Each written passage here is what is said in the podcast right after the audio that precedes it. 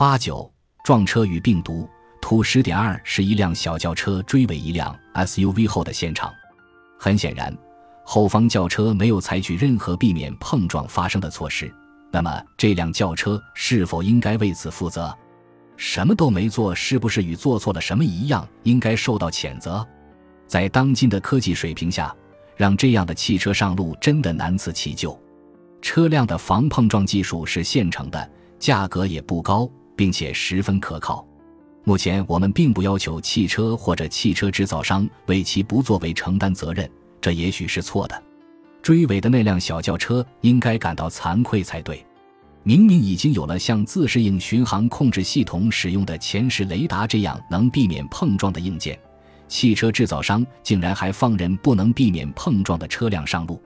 经典的电车难题将不作为的伦理学问题摆上了台面。电车难题是一个思想实验。假设你面临一个无论是否采取行动都会引发坏结局的选择，而不采取行动比采取行动的后果还要糟糕。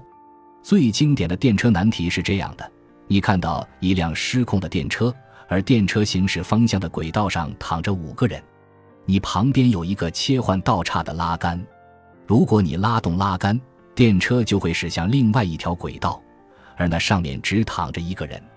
换言之，如果你什么都不做，就有五个人会死；而如果你选择拉动拉杆，就有一个人会死。但问题在于，如果你拉动了拉杆，那么那一个人的死就是你的行动造成的。这种情况下，哪种选择更合乎伦理？有一次，我在演讲之后收到了观众提出的这样一个问题：在真正解决电车难题之前。怎样才能符合伦理的部署自动驾驶汽车？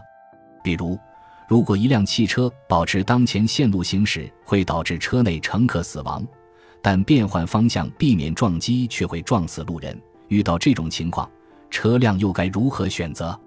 对此，我用另一个问题给出了回答：在真正解决电车难题之前，怎样才能符合伦理的部署人类驾驶的汽车？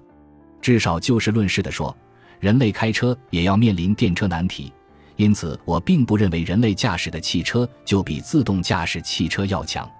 现实情况是，无论是人类还是机器，都可能遇到不管怎么做都没有好结果的情况，并且再怎样事先规划都无法完全规避最差的结果。我们不能因为这些问题还没有得到解决，就延迟使用本能挽救成千上万条生命的新技术。麻省理工学院研究团队二零一八年开展的一项线上研究表明，当面临两难选择时，不同的人的道德偏好有很大差异。有些偏好似乎受到文化因素的影响，比如在是应该救小孩还是老人的性命这个问题上。不过，在这个研究项目中，被试有大量时间可以考虑他们遇到此类情景时会如何选择。而在现实生活中，当事人面对同样的情境时，可能没有太多时间去理性的衡量不同的选项。但是，计算机有能力以更快的速度权衡不同选项的优劣，这就意味着，相比人类驾驶的汽车，电车难题一类的问题对于自动驾驶汽车来说更为重要。我们可以确保自动驾驶汽车始终贯彻某一种道德偏好，尽管这种偏好可能无法满足所有人的标准。相比之下，在极有限的反应时间内，我们无法确保司机实际采取的行动与其自身的道德偏好相一致。比电车难题更简单的伦理学问题，放到软件身上可能就比放在人类身上更容易得到解决。尤瓦尔和拉利在新作《今日简史：人类命运大议题》中指出，平素温良恭俭让的人在愤怒、欲望甚至日常生活压力的影响下，往往也会做出不道德之事。但计算机却可以可靠的按照预先编写好的、符合道德规范的程序行事。不过，这一点真的实现起来，或许不似看上去的那么容易。毕竟，二十世纪八十年代那种按部就班的勾匪时代已经过去，难以捉摸的机器学习算法日益成为计算机软件的基础。再说，将标准的伦理道德体系简化为明确的指令性规则也并非易事。几个世纪以来，无数才智远高于我的先贤曾探讨过很多无比困难的伦理学问题和现实责任问题，但都没有得出公认的解决方案。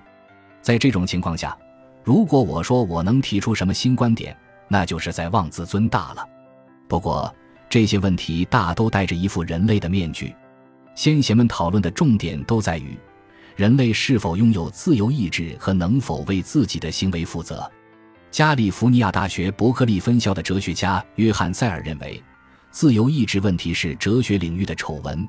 我们自古典时期至今几乎没有在这个问题上取得任何进展。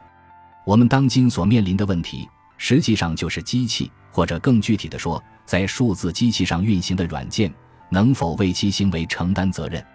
这个问题放到机器身上，或许比放到人类身上更容易解决，或者至少更容易理解。我们的文化极度需要明确的责任分配。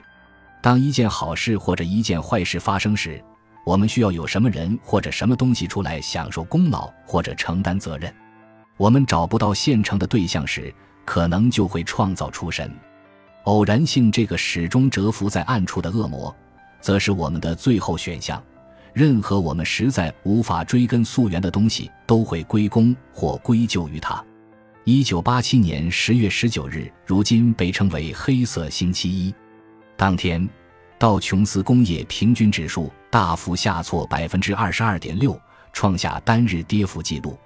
虽然这场全球性的股市崩盘背后有很多因素的共同作用，但许多经济学家和行业专家都将这次大跌归结于程序交易。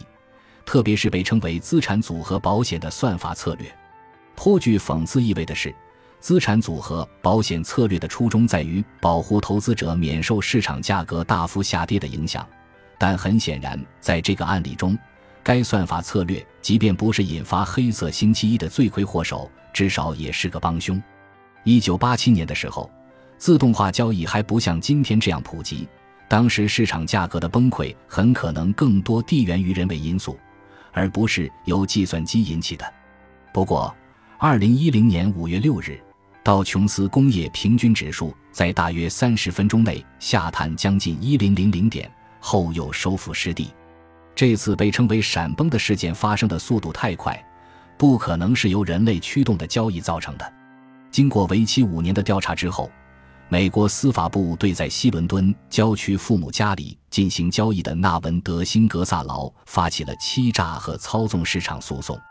美国司法部的指控称，萨劳修改了市面上可以获取的商业软件，用于快速执行期权下单、修改订单和取消订单的操作。虽然众多观察人士认为，这次的闪崩事件不能完全归咎于萨劳的所作所为。但他的软件很可能在市场价格大幅下跌过程中发挥了作用，因此他也自然而然地成了众矢之的。但是，如果修改软件的不是一个人，而是另一个软件呢？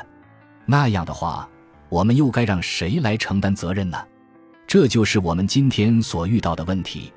我们在第二章中介绍了理查德·斯克伦塔。他读九年级时就发明了首个成功针对个人计算机的埃尔科克隆者病毒。斯克伦塔毕竟曾经因为埃尔科克隆者而名噪一时，此事自然应该由他承担责任。尽管这个在他看来不过是恶作剧的软件，并未给他带来任何负面的后果。相比之下，年满十八周岁的杰弗里·里帕森只是对源代码进行了修改，便因此获刑十八个月。即便他并不是冲击波蠕虫程序的原作者，程序员文件的作者至今仍然成谜。